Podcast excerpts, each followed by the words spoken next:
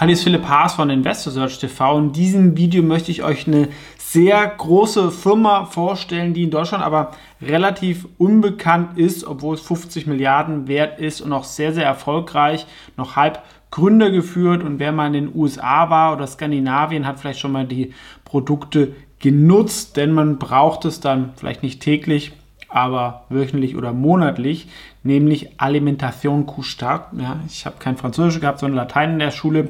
Und das ist ein führender Betreiber von Tankstellen. Ne? Ein sehr, sehr simples ähm, Geschäftsmodell, das aber trotzdem wirklich sehr, sehr ähm, erfolgreich ist, dank einer besonderen Kultur wurde von dem Alain Bouchard ähm, gegründet. Ja, also was ist auch noch möglich, also in solchen eher konservativen Industrien.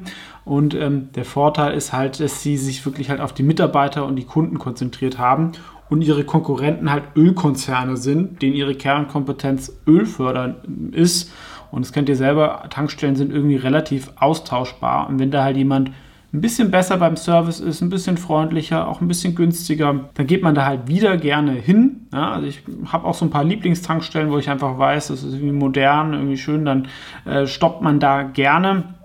Und ähm, das ist so ein bisschen das Erfolgsprinzip. Ja, dazu auch halt durch Zukäufe und dann die Kultur umwandeln. Jetzt wird man sagen, okay, Tankstellen, brauchen wir das überhaupt noch in 20 Jahren?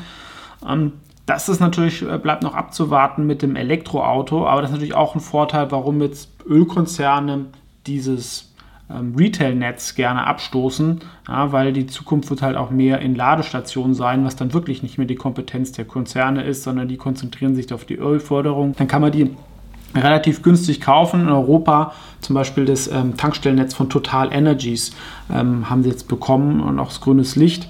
Und sie sind zum Beispiel mit Circle K in Skandinavien aktiv. Das hat vielleicht schon mal jemand gesehen. Und ihr seht, die sind auch vielleicht ein bisschen ein Tick ähm, moderner, auch in der Digitalisierung, im Checkout etc.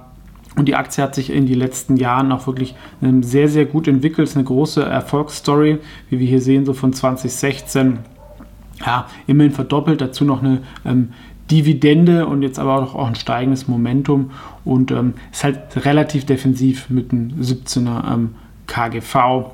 Sicherlich ähm, nicht ähm, so teuer, ne, denn getankt werden wird äh, immer. Und es hängt hier auch noch weniger vom Ölpreis ab. Ne? Das ist eigentlich noch schöner als bei den ähm, anderen äh, Firmen.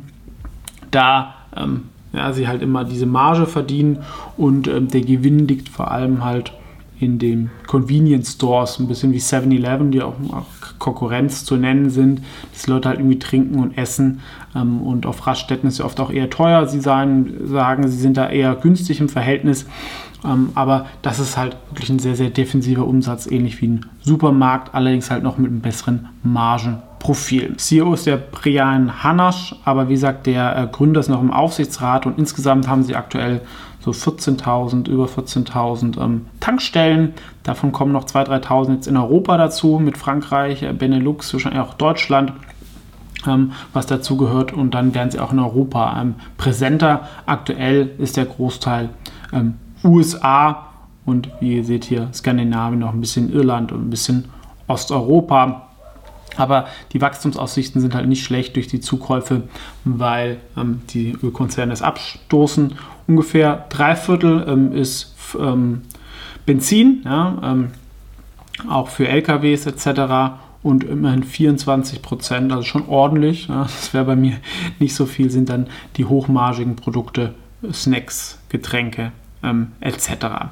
Per se ist es natürlich jetzt kein Wachstumsmarkt, ähm, aber es ist halt sehr, sehr ähm, defensiv und die Firma ist sehr berühmt halt durch die ähm, Kultur geworden ähm, und durch den Gründer. Und es gibt hier halt noch sehr, sehr viel ähm, Zukaufpotenzial. Auch viele Tankstellen sind von ja, 60 Prozent die ähm, nur eine Tankstelle haben. Da ist natürlich auch irgendwann die Nachfolgethematik und die kann man dann günstig ähm, zukaufen. Also ist auch so eine äh, Buy- und Build-Story. Ja, sie wollen halt Marktanteile gewinnen, im, äh, beim Essen gewinnen, beim Getränke gewinnen, wozu sie auch eigene Marken nutzen, um ein bisschen günstiger zu sein als die Konkurrenz. Und ganz wichtig sind natürlich so Membership-Programme, dass Leute oder gerade Firmen auch diese Tankkarten haben, dann halt immer dort tanken ähm, und auch das Programm Inner Circle. Und auch mit Digitalisierung, mit Self-Checkout, Automaten, da kann man wirklich halt noch sehr, sehr viel machen dazu, dass die Leute halt in Zukunft wahrscheinlich halt mehr Zeit auf so Gaststätten verbringen werden,